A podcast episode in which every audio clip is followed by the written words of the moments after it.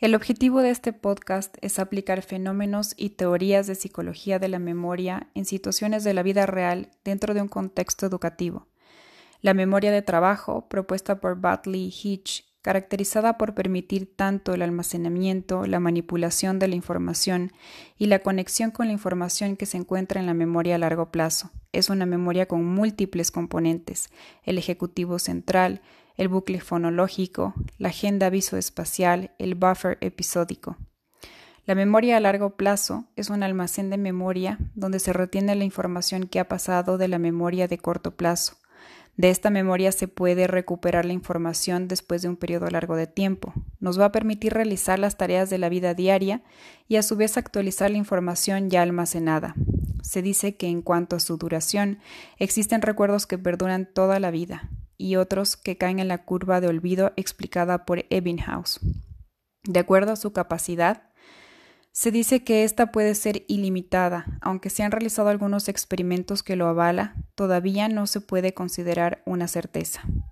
Se divide en memoria declarativa, aquella que almacena hechos, conceptos, conocimientos, y la no declarativa, que es la que nos permite adquirir conocimiento automático sobre cómo hacer las cosas. Los procesos cognitivos como atención y memoria están íntimamente relacionados. Partimos de la atención como la base de todo, que nos sirve como filtro para seleccionar aquella información relevante que analizamos y después codificamos en la memoria a largo plazo.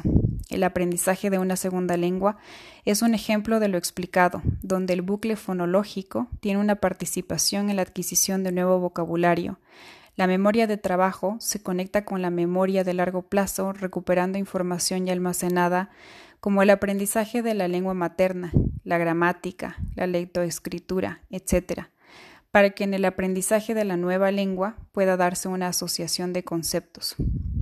La teoría de la carga cognitiva desarrollada por John Sweller se basa en el funcionamiento de la arquitectura cognitiva del ser humano. Esta arquitectura establece las limitaciones de la memoria de trabajo y su interacción con los conocimientos almacenados y organizados en la memoria a largo plazo. Se recomienda el uso de andamiajes, ya que si los elementos de información superan la capacidad de la memoria de trabajo, disminuye el aprendizaje. Utilizar las estrategias de ejemplos resueltos en la enseñanza por ejemplo en las matemáticas, servirá de guía para resolver los siguientes problemas relacionados con el tema.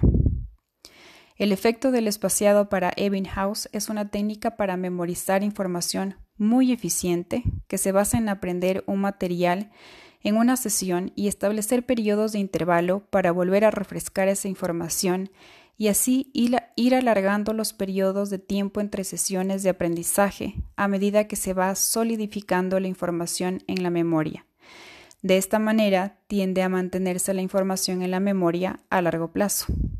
Estudiar los contenidos de las asignaturas conforme se vayan dando en clase hará que el estudio de todo el material evaluado en el examen final sea mucho más fácil de recuperar y por lo tanto no se dedicará tanto tiempo al estudio ya que el material ha sido repasado periódicamente. El efecto de evaluación, según Bjork, tiene como objetivo valorar el proceso de enseñanza, así como también constatar el aprendizaje que se ha logrado. Es un método para aprender, ya que al realizar el acto de recuperar una información almacenada en la memoria, a largo plazo favorece su aprendizaje.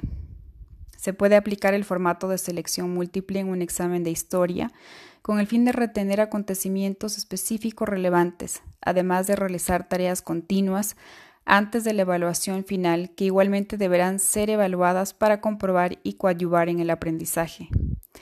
El efecto de los niveles de procesamiento.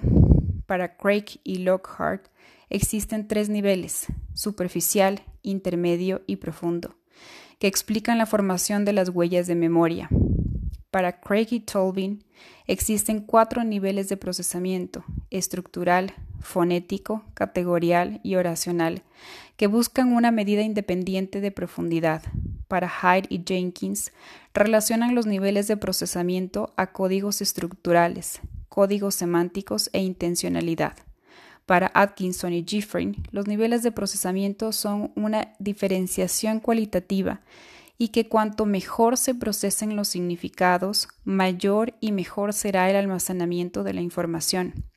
Lo que debería modificarse es el modelo de importación expositiva de conocimientos por parte del profesorado y utilizar métodos que involucren la participación activa de los estudiantes, como por ejemplo debates dirigidos, realización y exposición de ensayos, realizar prácticas de lo visto en clase, resolución de casos, integrando y relacionando lo teórico con lo práctico.